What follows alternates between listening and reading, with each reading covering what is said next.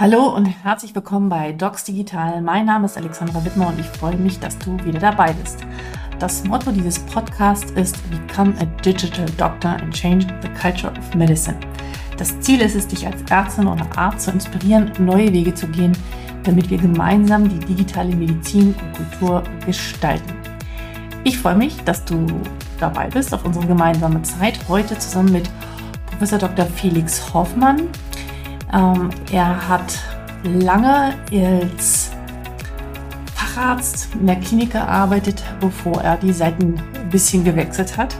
Äh, was damit gemeint ist, wird er dir gleich im Detail erzählen und welche Erfahrungen er gemacht hat und mit denen er dann nicht mehr so einverstanden war. Das wirst du auch erfahren. Deswegen habe ich diese Folge genannt, genervt von irgendwelchen IT-Projekten.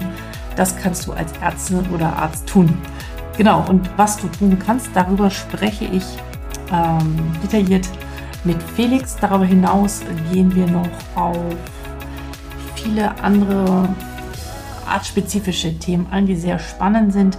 Wie wollen wir uns in Zukunft positionieren? Wie wollen wir mit diesen ganzen Apps, Sensoren und so weiter umgehen?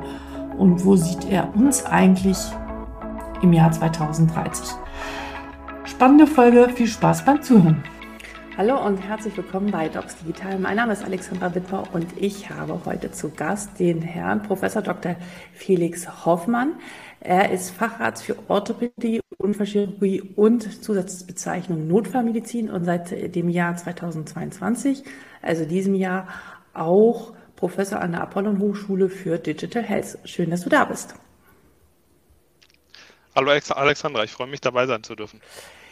Ähm, lieber Felix, ähm, wie kam es? Du hast ja genauso wie wir alle äh, ganz klassisch erstmal Medizin studiert in Düsseldorf, glaube ich, und äh, hast dann in den Kliniken gearbeitet, hast einen Facharzt gemacht, warst auch äh, als Notfallmediziner sehr aktiv und dann bist du aber irgendwann Referent in einer Klinik geworden und dann hat sich so auf ganz andere Wege, hast du dich begeben. Ähm, wie kam es dazu? Also vielleicht kannst du uns noch mal so ein bisschen auf diese Reise mitnehmen. Das ist ja schon noch aktuell sehr ungewöhnlich.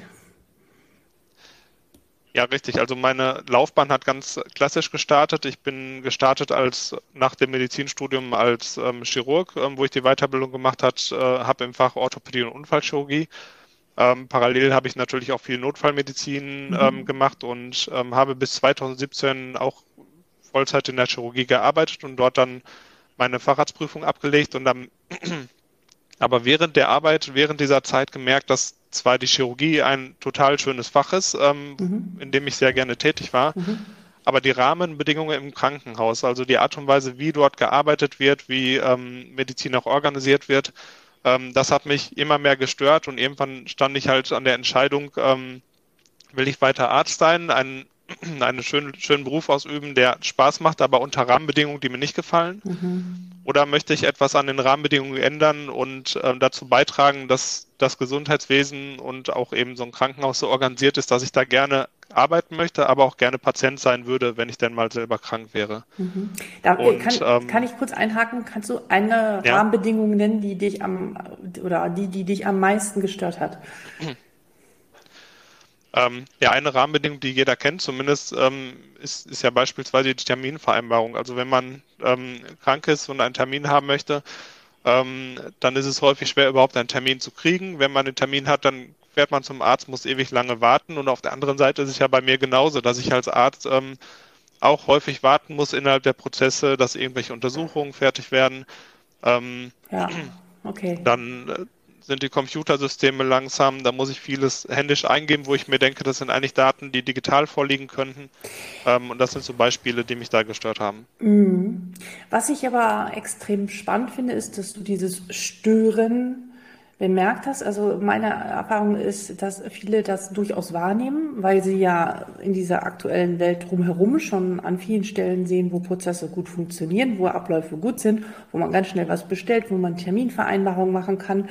Bei jedem Kosmetiker geht es schneller und man wird erinnert oder beim Friseur ist es alles besser als in der Klinik. Ähm, klar nehmen wir das wahr, aber es gibt dennoch viele eher so, die sagen, ja, das ist doof und sich dann damit aber abfinden. Das hast du ja nicht getan, ne? Also es ist ja, das ist ja schon was Besonderes. Ja, ja, richtig. Also ich habe da schon so, so, so eine innere Unruhe gehabt mhm. ähm, und, und wollte etwas verändern, weil es mich einfach gestört hat, so zu arbeiten. Mhm. Ähm, und ähm, irgendwann habe ich halt angefangen, Vorschläge zu machen. So zu Beginn meiner Assistenzarztlaufbahn wurden, wurde mir natürlich dann auch ganz klar gemacht, dass ich als Neuling ähm, keine Vorschläge zu machen habe, sondern mhm. dass ich mich erstmal einarbeiten soll, erstmal ankommen soll und wenn ich dann irgendwann selber mal Oberarzt bin, dann kann ich auch überlegen, wie man es anders machen kann. ähm, aber das okay. wollte ich nicht, sondern ja, sondern ich ähm, ich habe mir gedacht, warum soll ich jetzt noch Jahre warten, bis irgendwas passiert? Ich wollte es sofort haben. Und so kam ich dann auch so langsam in so Projektarbeit rein, wo ich dann kleinere Themen selbst bearbeitet habe. Ähm, Projektarbeit rein innerhalb der Klinik. Also sprich, du hast als Assistent auch gar nicht locker gelassen, sondern hast weiterhin gesagt, hier müssen wir was verändern. Weil ich finde, das ist ja ein sehr altertümliches Bild, so nach dem Motto, werd erstmal Oberarzt, dann hast du hier was zu sagen. Weil ähm, das eine ist ja das inhaltlich-fachliche, das andere sind ja Prozessthemen oder Verbesserungsvorschläge, wie kann sozusagen eine Klinik besser funktionieren oder die Abläufe ähm, im Sinne der für die Ärzte und aber auch natürlich für die Patientin besser gestaltet werden. Das ist ja auch nicht mehr wirklich zeitgemäß, ne? sondern Vorschläge sollten ja, egal von welcher Hierarchieebene, wenn man es mal so sagen darf, ähm, aufgenommen und genutzt werden und nicht eher abgetan werden. So sollte es eigentlich sein. Und ähm, trotzdem erlebe ich das auch heute noch im Krankenhaus ähm, und eigentlich seit Beginn meiner Tätigkeit im Gesundheitswesen, dass es doch viele Menschen gibt, ähm, die das vielleicht gar nicht böse meinen, aber die sagen, ähm, oder die sich schon an das klammern, was, ähm, was vorhanden ist und sagen so, ist zwar nicht alles gut, was wir machen, aber wenn wir was verändern, kann es auch schlechter werden. Und manchmal muss ich denen auch recht geben, den Menschen, weil ähm, viele Projekte, die gemacht werden, die scheitern dann oder was die Telematikinfrastruktur betrifft zum Beispiel, dann sagt man, komm, wir digitalisieren. Das steckt ein Heidenaufwand darin. Am Ende wird nichts besser und dass man dann irgendwann eine Haltung entwickelt und sagt, ähm, lieber nichts verändern und alles so lassen, wie es ist, aber dafür weiß man, womit man arbeitet. Ähm, diese Haltung kann ich ein Stück weit nachvollziehen. Ja. Aber langfristig ist das natürlich eine Haltung, die ähm, ja nicht gut ist. Ja.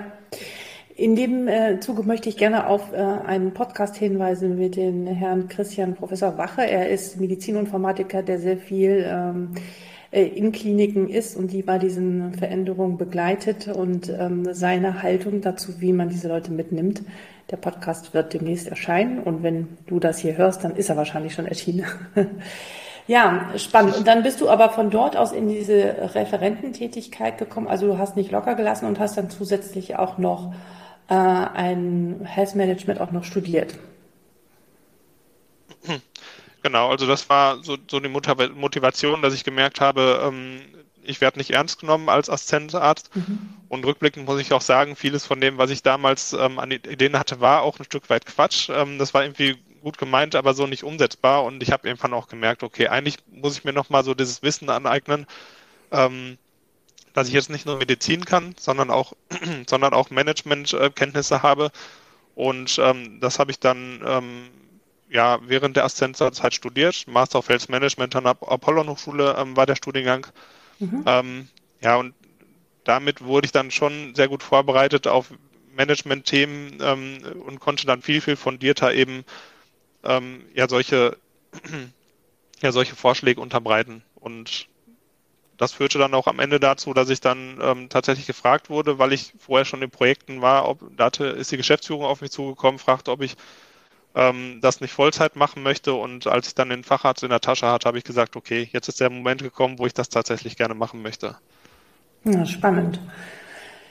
Was bedeutet für dich jetzt, jetzt ein paar Jahre später und mit deinen Erfahrungen und jetzt ähm, ja den, den, ja, den Veränderungen, die da immer mehr auf uns zukommen und auch schon gerade im Gange sind, was bedeutet für dich Digital Health oder digitale Medizin? Du, was ist so dein erster Gedanke dazu? ähm, so mein allererster Gedanke dazu, ähm, das ist ja ein Thema, was mich auch seit Jahren schon ähm, beschäftigt. Und mein allererster Gedanke war eigentlich gar nicht digital, sondern ähm, so zu Beginn meiner Assistenzarztzeit, hatte ich ja gerade schon erzählt, ähm, habe ich gemerkt, Prozesse laufen nicht gut und dann habe mhm. ich äh, überlegt, wie kann man es besser machen, habe da Vorschläge unterbreitet. Die, weil ja vieles im Gesundheitswesen auf Papier läuft, dann auch da sehr ähm, papierbasiert sind, ähm, waren. Und ähm, mhm. irgendwann habe ich dann auch dazugelernt und gemerkt, okay, Prozesse neu zu organisieren ist gar nicht so verkehrt. Ähm, das kann schon wirklich einen Nutzen stiften.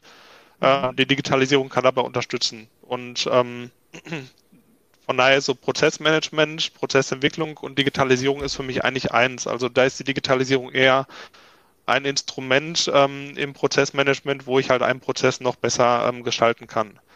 Ähm, damit war dann aber so meine Erkenntnisreise noch nicht zu Ende, sondern irgendwann habe ich gemerkt, okay, ich kann Prozesse ganz schön machen, aber äh, oft fehlt halt so dieses Wofür. Also ich habe es oft erlebt, dass man Menschen fragt, was ist denn nicht in Ordnung im Gesundheitswesen? Ähm, und dann kriegt man da stundenlang erzählt, was alles nicht in Ordnung ist. Ähm, wenn ich jetzt frage, aber wie soll es denn sein? Also was ist denn das positive Zielbild, wie es denn irgendwann mal ähm, bestenfalls sein soll? Dann bleibt es halt häufig still und dann kommt vielleicht so eine Antwort wie, ja, alles Schlechte, was ich gerade gesagt habe, darf nicht sein, aber so ein positives Zielbild fehlt. Mhm. Ähm, aber eigentlich braucht es genau das. Also eigentlich muss ich anfangen, bevor ich überhaupt einen Prozess gestalte, dass ich sage, wo will ich denn überhaupt hin? Also wie soll es denn überhaupt sein? Wofür mache ich meinen Prozess denn? Ähm, und so bin ich auf das Thema Purpose gestoßen mhm. und ähm, das ist so, ja, so Purpose, ähm, englischer Begriff, übersetzt heißt es sowas wie Sinn und Zweck, da gibt es kein richtiges deutsches Wort für. Ähm, und angefangen bei der Rechtsform, also wie kann die Rechtsform ein Unternehmen schaffen, was halt eigentlich nur dem Purpose dient, ähm, über die Prozesse, über auch Führung, ähm, ähm, muss man eigentlich so die Strukturen so aufbauen, dass, ähm, dass alles, was man tut, am Ende diesem einen Purpose dient. Und im Gesundheitswesen ist es natürlich dann auch die Gesundheitsversorgung. Ich möchte, dass, mein, dass es meinen Patienten gut geht, ähm, aber die Mitarbeitenden sind eigentlich genau eine gleich wichtige Anspruchsgruppe. Das heißt, ähm, ja, so das Mitarbeitermanagement ist ähm, an der Stelle genauso wichtig wie, wie das Patientenmanagement.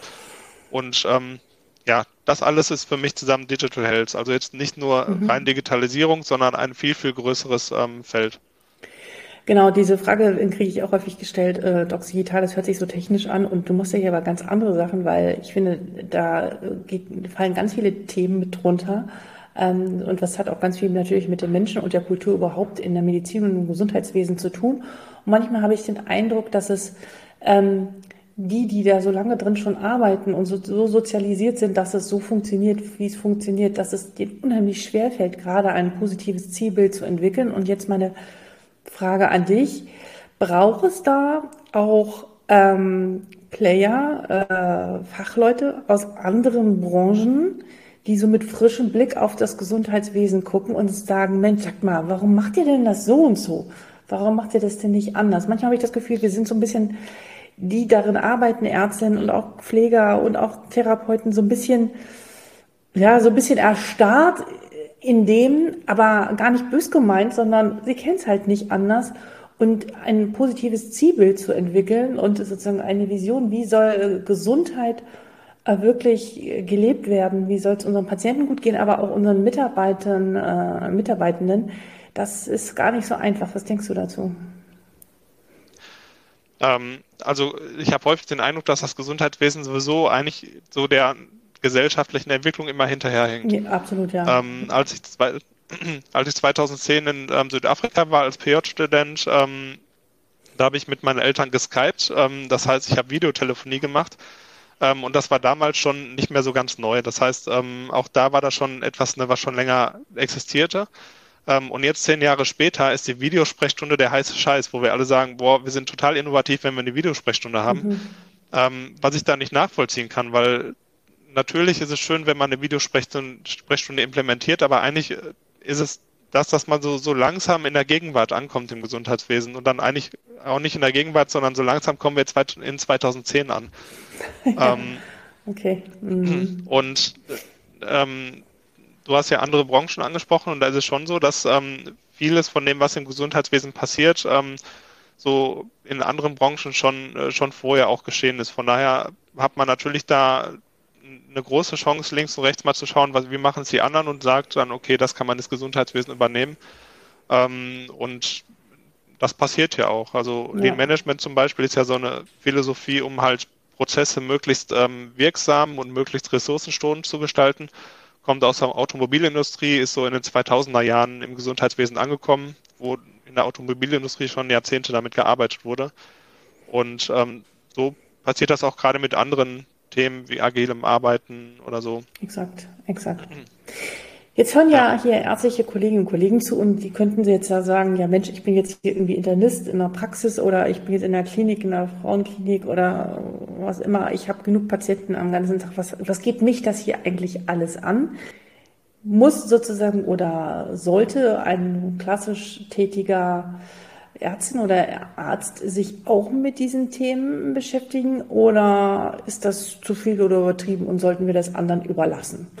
Weil die müssen, die würden ja sagen, ja, die Prozesse sollen jemand anders machen. Hauptsache, ich kriege da irgendwie meine Patienten versorgt.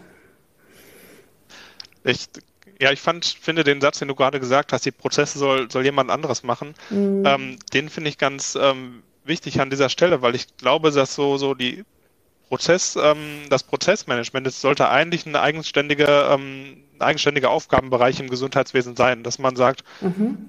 hier habe ich den Chirurgen, der macht die Chirurgie, da habe ich den Internisten, der macht die innere ähm, und, ähm, und da habe ich jemand, der sich mit Prozessen befasst, weil das ja eigentlich immer so Querschnittsthemen sind, wo man nicht, sage ich mal, die Praxis von dem einen oder, oder die Kranken Krankenhausabteilung vom anderen organisiert, sondern Prozesse beziehen sich oder haben immer Schnittstellen zu ganz vielen ähm, ähm, ähm, ja, Playern im Gesundheitswesen. Von daher glaube ich, ist das etwas, ähm, was so als eigenständige Rolle ähm, entstehen muss im Gesundheitswesen. Und ähm, das, also das ist mein großer Wunsch. Und da, ja, ja. Ja, sehe ich genauso, äh, sozusagen die Prozessmanager, aber die können ja auch nur Prozesse gut gestalten und auch äh, schlank machen und hinterfragen, wenn sie sozusagen auch die ärztlichen Kollegen mit ihrem Fachwissen dabei sitzen haben, nicht, dass am Ende sie irgendwas machen, was die anderen dann wieder nicht brauchen können oder es nicht sinnhaft ist. Genau, das, ja, völlig richtig. Das ist halt da die große Herausforderung. Also mhm. man kann jetzt nicht am, am irgendwie grünen Tisch Prozesse entwerfen und hinterher merkt man, oh, funktioniert da gar nicht und warum sind es die bösen Ärztinnen und Ärzte, die da nicht mitmachen. Mhm. Ähm, sondern man muss natürlich schon schauen, wo sind die Bedürfnisse von PatientInnen und, und auch Ärzten und Ärztinnen. Ähm, und diese Bedürfnisse muss man natürlich in diesen Prozessen irgendwie abbilden. Das heißt also, eine, ja. Ja. Das heißt also, eigentlich würde sich jetzt jedes, jede Klinik gut dran tun, äh, pro Fachrichtung so einen Digitalbeauftragten unter den Ärzten zu haben. Stelle ich jetzt mal so in den Raum. Ich würde sagen, ja, also Klinik im Sinne von Krankenhaus. Ne? Ja. Ne? Also ich finde nicht, dass diese Person in den einzelnen Kliniken eines Krankenhauses angesiedelt sein sollte, sondern eben so da den übergreifenden ähm, okay. Blick einnehmen sollte, dass man eben so die verschiedenen Abteilungen und auch die verschiedenen Berufsgruppen miteinander verknüpft. Mhm. Mhm. Das braucht es schon. Mhm. Findest du, also jetzt waren wir jetzt sehr so bei Prozessthemen, aber Digital Health und digitale Medizin bezieht sich auch, auch noch ganz viele andere Thematiken auf Medizinprodukte, auf die, auf die Digas, auf Sensoren, auf ähm, alle möglichen Gadgets, die auch Patienten uns immer zunehmend immer mehr präsentieren. Findest du uns Ärztinnen und Ärzte ausreichend diesbezüglich geschult oder wo siehst du uns da äh, aktuell? Ich habe erst gestern gelesen, äh, da hat eine, ein anderer ärztlicher Kollege aus den USA vorgeschlagen, Mensch, wir sollten doch mal anfangen, dass wir all diese Dinge selbst intensivst ausprobieren, damit wir überhaupt mit den Patienten überhaupt ins Gespräch gehen können, um sie gut zu beraten. Was ist deine Meinung dazu? Ja, die Problematik fängt ja schon da an, dass ich, wenn ich ähm, zum einen Arzt gehe, werde ich auf die eine Weise behandelt, wenn ich zu jemand anders gehe, ähm, werde ich wieder anders behandelt. Mhm. Ähm, und eigentlich würde ich ja erwarten, dass wenn ich eine bestimmte Erkrankung habe, dass es völlig unabhängig ist ähm, davon, zu welchem Arzt ich gehe, dass ich immer gleich behandelt werde, nämlich nach dem aktuellen Stand der Wissenschaft, der sich ja so mhm. im großen Teil eben auch aus den Leitlinien ergibt. So, das wäre meine Erwartung und da habe ich ja auch sozialrechtlich ähm, oder BGB-rechtlich einen Anspruch drauf, mhm. dass ich genau so eine Behandlung bekomme. Das ist ja schon nicht der Fall, sondern der eine Arzt sagt, ähm, aus meiner Erfahrung ist das das Beste, macht halt die eine Therapie.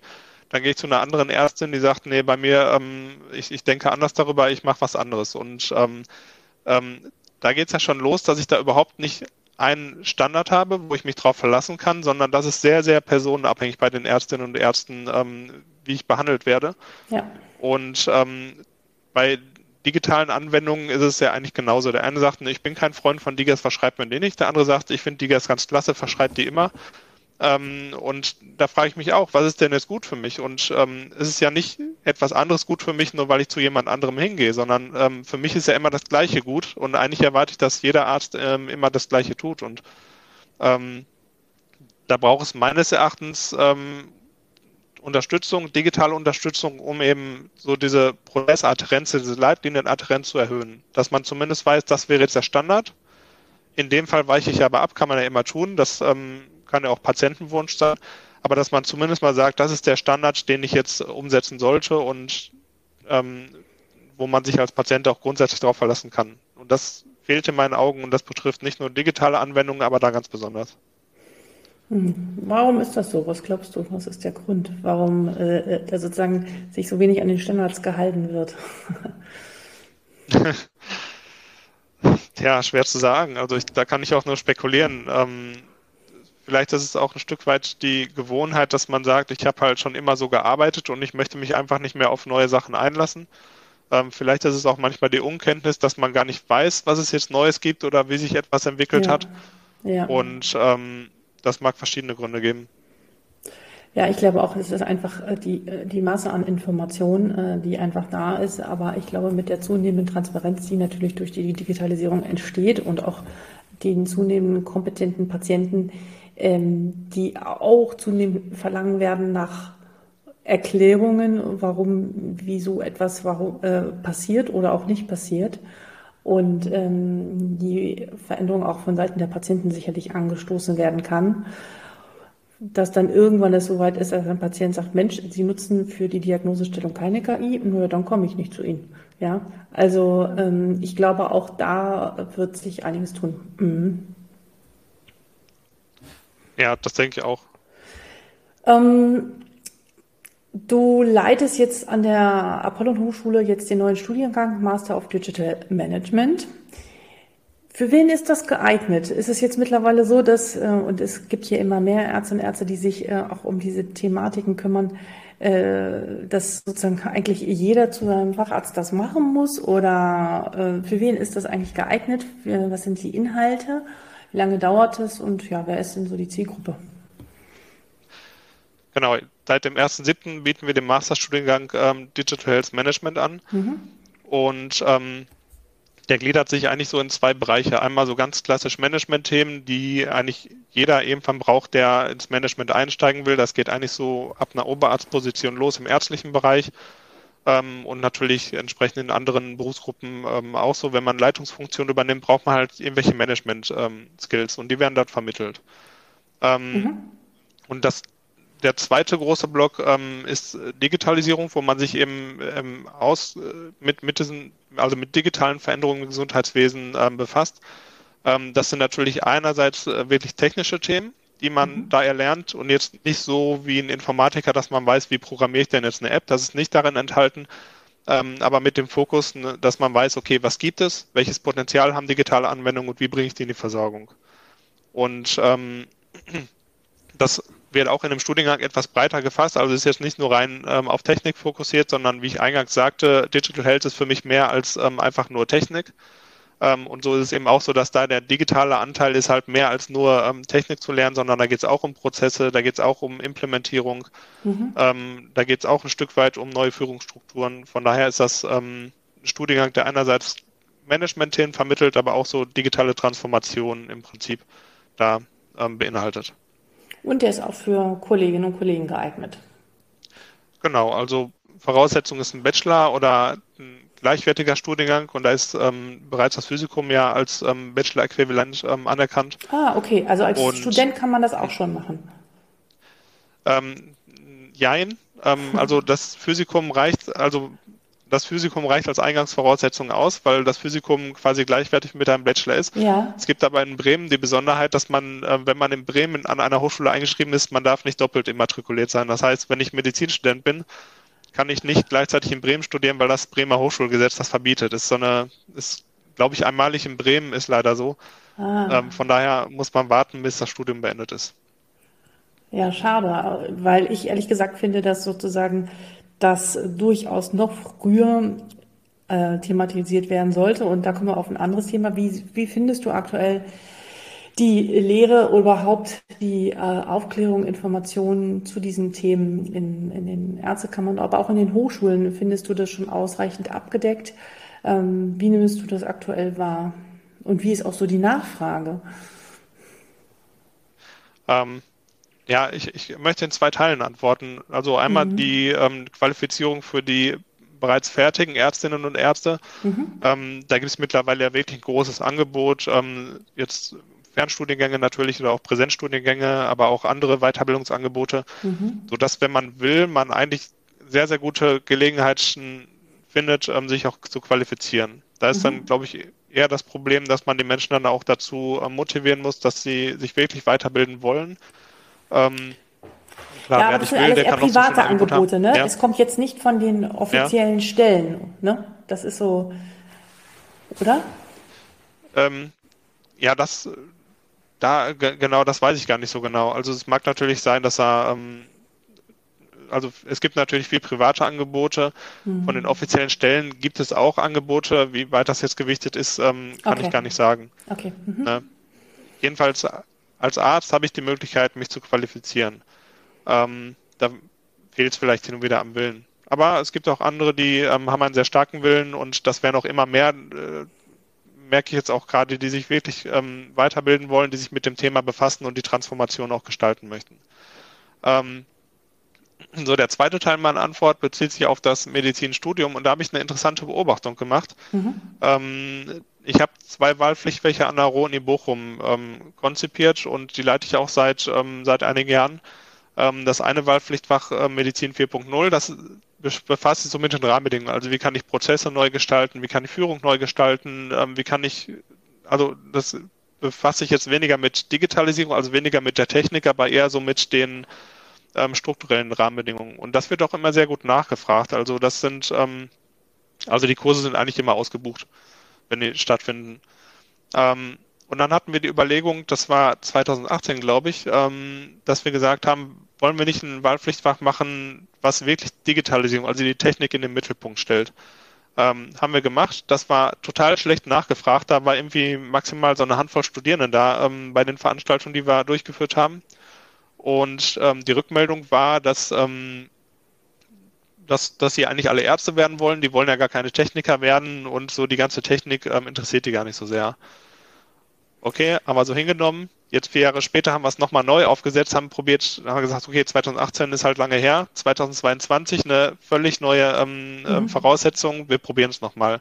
Leider haben wir keine einzige Anmeldung für das ähm, Wahlpflichtfach bekommen und das hat dann letztendlich auch nicht stattgefunden. Und das wundert mich so ein bisschen, muss ich sagen. Und da bin ich auch, ich weiß nicht, woran das liegt.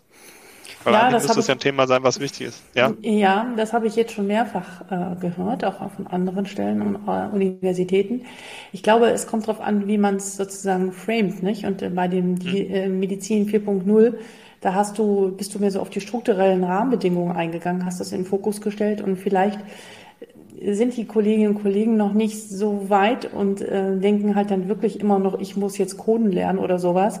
Aber darum geht es gar nicht. Ne? Es geht um ein Grundverständnis, das gebraucht wird, um in Zukunft mit diesen ganzen technischen Gadgets, die einfach da sein werden, ähm, adäquat umzugehen und das auch in eine patientengerechte Sprache zu übersetzen. Sprich, vielleicht liegt es einfach äh, an der an dem Titel des Kurses sozusagen, den man nochmal vielleicht überdenken sollte. Aber äh, ein Thema, das man auf alle Fälle nicht locker, an dem man dranbleiben sollte, oder? Auf jeden Fall. Also und, und darum soll es auch gehen, dass man, wie du schon sagtest, ne, die sollen jetzt nicht Coden lernen, das sollen keine Informatiker werden. Aber es geht darum, dass man weiß, ne, was gibt es an Technik, wie funktioniert die Technik, dass man einfach so ein Grundverständnis davon hat, ähm, dass halt die KI keine Blackbox mehr ist, genauso wenig wie, wie das Herz eine Blackbox ist, sondern man hat ver verstanden, wie funktioniert das Herz. Ähm, und auch wenn ich kein Kardiologe werden möchte, ist es für mich ähm, hilfreich. Und da hoffe ja. ich, dass wir da irgendwann hinkommen. Ich glaube, das ist noch ein, ähm, Einstellungssache oder so im, im, im, so ein Kopf, so ein Ding, sondern machen wir da entweder ich helfe Menschen oder ich mache was Technisches. Aber in Zukunft wird es gar nicht mehr getrennt sein. Also sprich, wenn ich Menschen helfen will, muss ich was Technisches muss ich die Kompetenz, diese Health Literacy, die digitale Kompetenz auch als Ärztin oder Arzt besitzen. Es ist, es ist kein Entweder-Oder, sondern das gehört miteinander zusammen. Und ich glaube, das ist noch, noch nicht so weit angekommen bei vielen. Aber darum machen wir das ja hier. Ne? Wobei dann natürlich die Frage ist, na, brauche ich jetzt ein Fach Digital Health? Ich sage so, jetzt ist irgendwie eine Vorlesung Digital Health. Oder ist Digitalisierung Bestandteil aller anderen Vorlesungen? Ne? Gute Frage. Das passt zu der Frage, brauchen wir einen äh, Facharzt für digitale Medizin oder siehst du es eher in jedem Fach äh, angesiedelt? Ähm, tatsächlich, ähm, also Punkt eins, was, was die ärztliche Qualifikation betrifft, ähm, sehe ich es in jedem Fach. Also da glaube ich, mhm, da so. bin ich mir ja. eigentlich sicher, dass, ja, ja ne, also man sollte jetzt nicht sagen, wir haben einen, der macht Digitalisierung, die anderen arbeiten analog weiter, das ist Exakt. der Quatsch. Ja. Ähm, was wir aber schon brauchen, und das würde ich aber jetzt nicht an die ärztliche Qualifikation knüpfen, sondern das können auch durchaus andere Berufsgruppen machen, die sich dahin qualifizieren, ähm, ist eben dieser Prozessmanager, dass man jemand hat, der sozusagen eine Prozessarchitektur aufbaut, der auch medizinisch ähm, oder gesundheitlich so weit qualifiziert ist und versteht, was ist denn am Krankenhaus los oder einem MVZ. Ähm, ja, und dass er jetzt nicht irgendwie so ein Kaufmann, irgendwie letztes Jahr hat er bei, äh, bei der Airline gearbeitet, jetzt macht er Gesundheitswesen, ne? Mhm. sondern dass jemand aus dem Gesundheitswesen kommt, der das Ganze kennt, ähm, die Prozesse gestaltet und dann auch die Digitalisierung an der Stelle gestaltet. Das braucht es schon. Mhm. So ein bisschen so wie im Sinn dieses, ich weiß nicht, ob du das schon mal von gehört hast, von diesen Physician Assistants, die so manche Tätigkeiten den Ärzten abnehmen sollen, wobei ich mich auch frage, inwieweit auch nicht das äh, eventuell ähm, digital abgebildet werden könnte in manchen Stellen, ähm, dass es auch da eine neue Berufsgruppe braucht. Genau, würde ich schon so sagen. Also ja. ähm, eine Berufsgruppe, die sozusagen die Organisation in der Hand nimmt, also so ein bisschen Case Management, ähm, aber ja. die, die eben schauen, wer muss zu welcher Zeit wo sein ähm, und arbeitet womit und das Ganze zusammenfügt. Und dann weiß der Arzt ganz genau, um 9 Uhr muss ich halt hier in, in einer Ambulanz in Kabine 5 sein und da ist alles, was ich brauche und ich kann halt wirklich ähm, sofort anfangen, ähm, äh, Medizin zu machen. Ich brauche den Patienten nicht mehr reinholen, ich brauche mir die Akten nicht mehr aufrufen, gar nichts, sondern ich bin wirklich 100% Arzt. Ne? Mhm. Und das Ganze drumherum wird abgenommen von einer anderen Berufsgruppe. Und da ist, ist ein großer Bedarf da. Und äh, so langsam aber sicher kommt das auch in den Krankenhäusern oder auch in anderen Gesundheitseinrichtungen an. Mhm. Mach, lass uns mal einen Sprung in 2030 machen. Ähm, dann werden wir uns schon an einer ganz anderen Welt wiederfinden. Ähm, es wird sich viel bis dahin getan haben. Was glaubst du, was Ärztinnen und Ärzte, wie wir arbeiten werden, was macht uns aus, was ist sozusagen unsere Rolle, was dürfen wir neu dazulernen und was dürfen wir auch verlernen? Das ist meine Frage, die ich immer stelle. Na, ich glaube, dass der Arztberuf in 2030, ne, vielleicht wenn man nach 2050 schaut, wird es vielleicht auch anders sein, aber das, äh, das so ganz dramatisch viel wird sich nicht verändern. Ähm, und so Fächer Wirklich? wie die Chirurgie zum Beispiel, also ja, okay. glaube ich schon. Also es gibt aber einige Bereiche, die sich schon verändern werden. Ähm, und ähm, in der Chirurgie zum Beispiel, wenn ich mir das Bein breche und ich jetzt einen Marknagel bekomme, das wird, glaube ich, 2030 genauso sein. Das wird vielleicht ein bisschen anders entwickelt sein, das Modell, aber da wird sich nichts Wesentliches dran ändern. Ähm, wo ich schon große Änderungen sehe, und da wird die Allgemeinmedizin, glaube ich, an Bedeutung gewinnen, mhm. ähm, sind so diese ganzen chronischen Krankheiten. Denn es ist mittlerweile bekannt, dass es halt ähm, genetische Faktoren gibt, die sich auf verschiedene Organe auswirken. So, wenn ich jetzt eine Krankheit habe oder eine genetische, ähm, sage ich mal, Prädisposition für ein bestimmtes Krankheitsbild, so, wenn sich halt das ein bisschen mehr aufs Herz auswirkt, dann kommt der Kardiologe dran. Wenn sich das ein bisschen mehr auf die Niere ähm, auswirkt, kommt der Nephrologe dran. Aber es ist immer die gleiche Entität, die sich halt nur unterschiedlich manifestiert.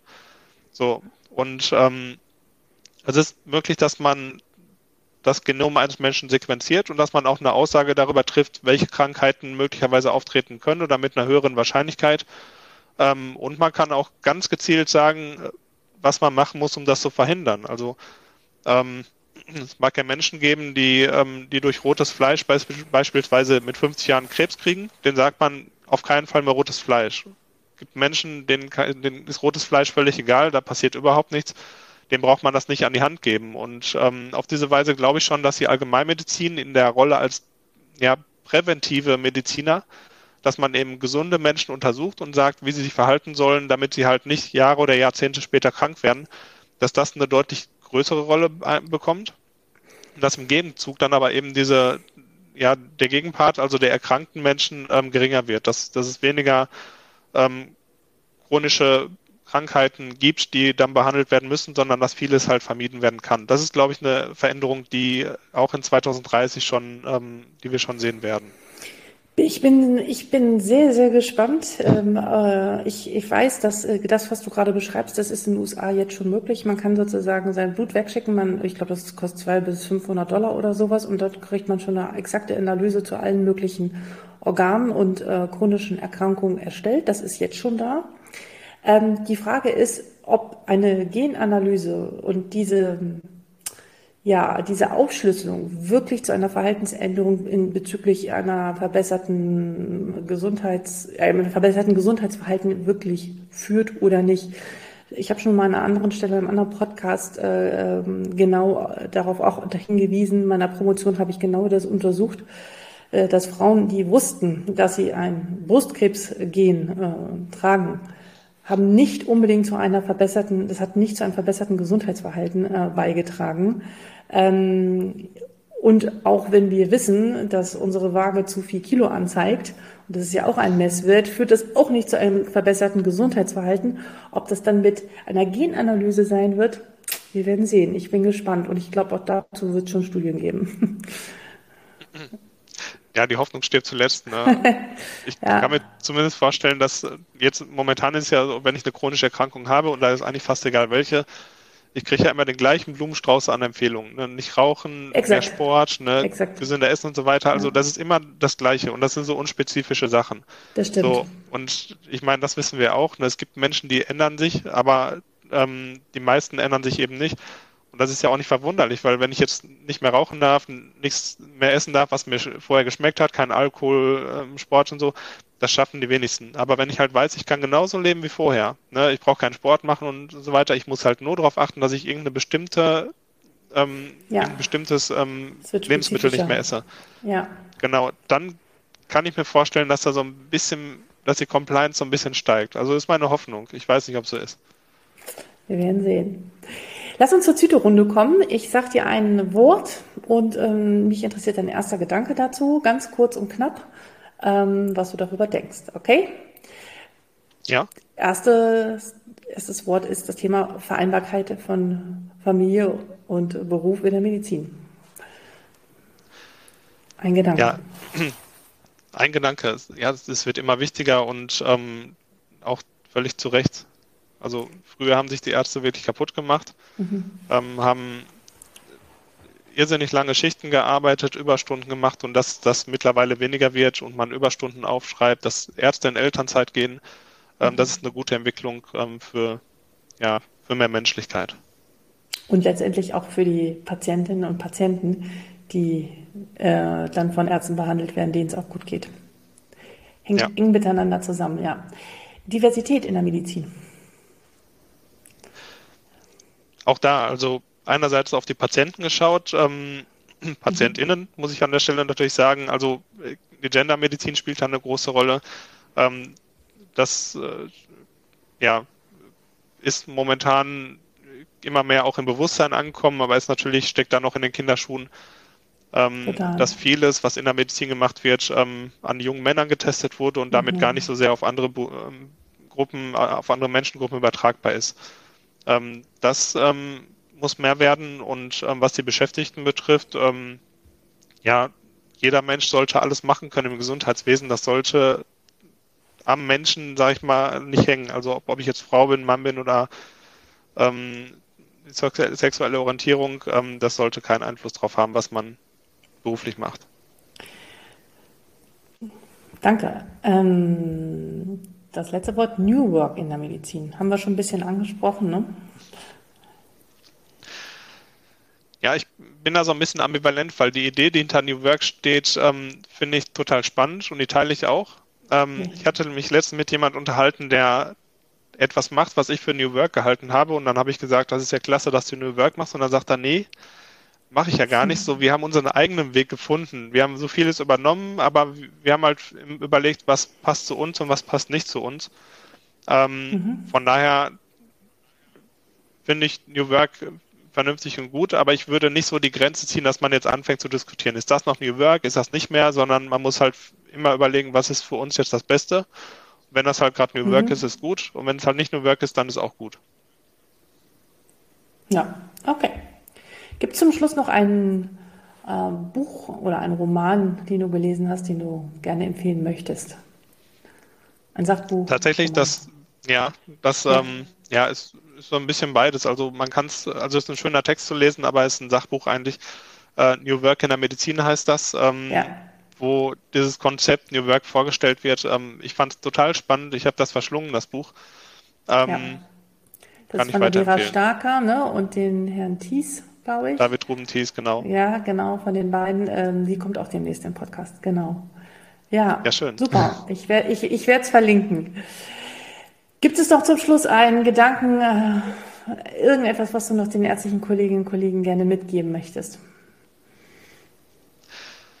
Ähm, ein Gedanke, ja, doch ein ganz wichtiger Gedanke, der mich auch ähm, eigentlich dahin gebracht hat, wo ich heute stehe. Und zwar, wenn man selber den Gedanken hat oder merkt, ich muss irgendwas verändern, ich muss irgendwas tun, ähm, dann sollte man sich nicht von irgendwelchen Konventionen oder von Strukturen abhalten lassen, sondern einfach machen ähm, und mal was Neues probieren und gucken, ob es besser wird, ob, ob man erfolgreich ist und wenn es einem gefällt, weitermachen.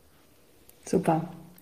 Vielen, vielen Dank. Äh, ich habe mich sehr gefreut, dass du da warst. Ich wünsche dir auf deinen Weg und auch ähm, mit dem Studiengang viel Erfolg. Ich glaube, wir stehen noch ganz am Anfang dieser ganzen Entwicklung und die nächsten Jahre werden sehr, sehr spannend werden und auch wie sich die Medizin insgesamt verändern wird. Also ich glaube, wir werden da noch viel bewegen und ähm, das ist dein Ziel, das ist mein Ziel und darauf freue ich mich.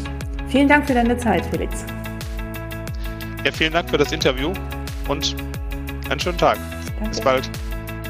Ich weiß nicht, was du aus dieser Folge mitgenommen hast, aber für mich ist das Wichtigste, dass wir ähm, uns einmischen, dass wir mitgestalten und dass wir unsere klinischen Erfahrungen wirklich auch in Prozesse gießen. Sprich, wir brauchen eine Zusammenarbeit mit den jeweiligen Abteilungen und vielleicht gibt es ja bei hier bei euch jemanden, der sich dazu berufen fühlt. Wichtig ist nur, dass es mit uns zusammengestaltet wird. Sprich, wenn dir was auffällt, was du immer wieder redundant wiederholst, äh, was delegiert werden kann an andere Personen oder aber auch an ähm, Software, dann weis darauf hin. Vielleicht hört dir nicht sofort jemand zu, aber ich würde da knallhart dranbleiben, damit wir wirklich mal wieder einen sehr schönen Beruf haben mit den Dingen, die uns wirklich etwas angehen. Und ich finde aber auch, dass uns die digitale Transformation angeht. Weil wenn wir sie nicht mitgestalten, werden wir irgendwie gestaltet und das wird dann sicherlich nicht wirklich gut werden. Genau. So viel dazu. Ich würde gerne in diesem Rahmen noch einmal ganz kurz auf die nächste Folge hinweisen. Die habe ich zusammen mit der Ärzte, äh, Präsidentin des er Deutschen Ärztebundes aufgenommen, der Dr. Christiane Groß. Eine Ärztin mit sehr, sehr viel Erfahrung. Wir sprechen über die Gesundheit von Ärztinnen und Ärzten, ein noch sehr stiefmütterlich behandeltes Thema. Alle wissen, dass es nicht gut ist, aber so richtig gemacht wird auch nichts. Sie erzählt von ihren Erfahrungen und ihren Lösungsvorschlägen. Es lohnt sich auf alle Fälle reinzuhören und damit du es nicht mehr verpasst, bitte abonniere diese Folge oder diesen Podcast bei ähm, Apple, iTunes, äh, bei Spotify, bei Google Podcast oder bei Amazon Podcast. Überall kannst du diesen Podcast abonnieren und du wirst diese Folge nicht mehr verpassen. Vielen Dank für deine Zeit, für dein Interesse und dein Engagement. Ich wünsche dir alles Gute und bis bald, Alexandra.